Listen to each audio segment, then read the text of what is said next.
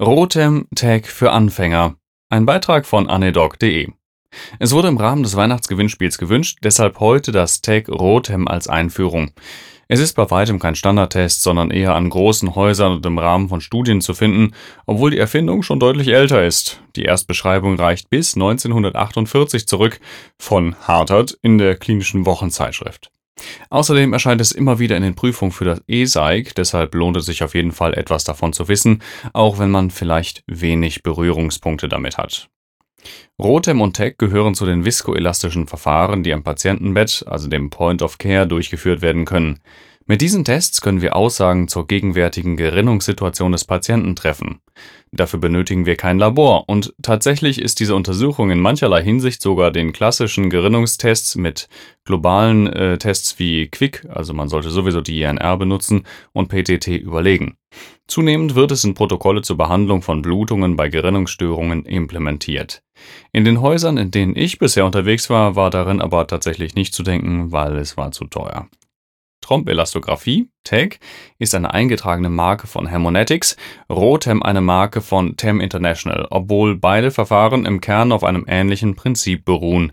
Als Probe werden beim Rotem etwa 340 Mikroliter Vollblut verwendet, die in eine Messküvette gebracht werden. Ein zylindrischer Pin wird in die Küvette eingeführt, zwischen Pin und Küvettenwand ist dann noch ein Millimeter Platz. Der Pin wird nun in Rotation versetzt, und zwar abwechselnd im und gegen den Uhrzeigersinn. Beim Rotem sind das 4 Grad 75 Minuten alle 6 Sekunden und dann in verschiedene Richtungen. Dadurch wird die Gerinnung aktiviert und es bildet sich ein Klott in der Probe.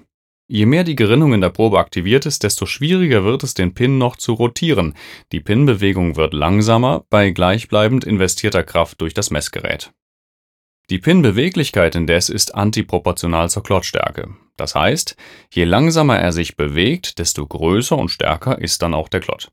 Die Rotation wird optisch erfasst und im Gerät noch elektronisch verarbeitet, bevor die bekannten Kurven ausgegeben werden. Nun steht einer Interpretation nichts mehr im Wege. Juhu! Üblicherweise wird die Klottstärke gegen die Zeit aufgetragen.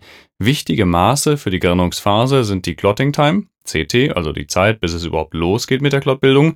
Alternativ R ist die Reaktionszeit. Und die maximale Amplitude MA und die TMA ist die Zeit bis MA, also die Zeit bis zur Gerinnungsphase. Das Problem ist, dass Rotem und TEC für ähnliche Sachen bei ähnlichen Schaubildern unterschiedliche Abkürzungen benutzen. In meinem Artikel gibt es dazu eine kurze Tabelle, da kann man das gut nachgucken. Es schließt sich die Phase der Fibrinolyse an, in der der Klott wieder schlanker wird. LI30 oder LY30 ist ein Maß für die Lyse.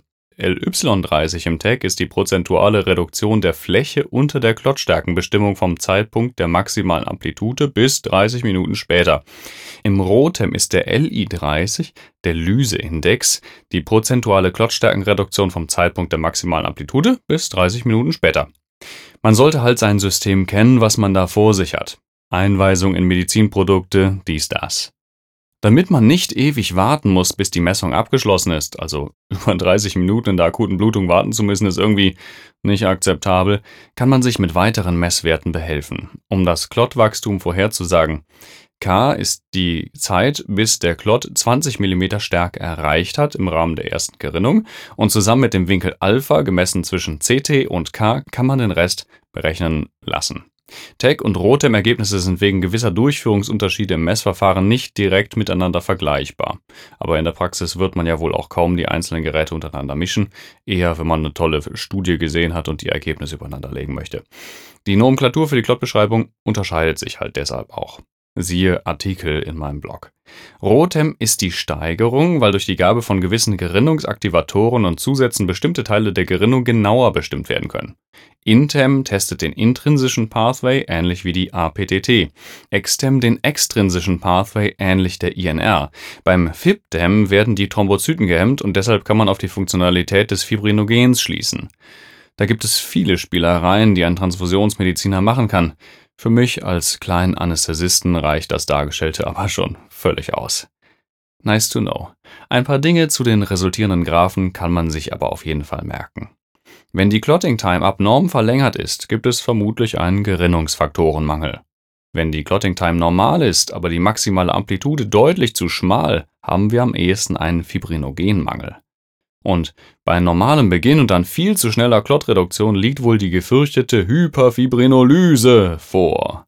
An dieser Stelle wäre dann die Tranexamsäure indiziert.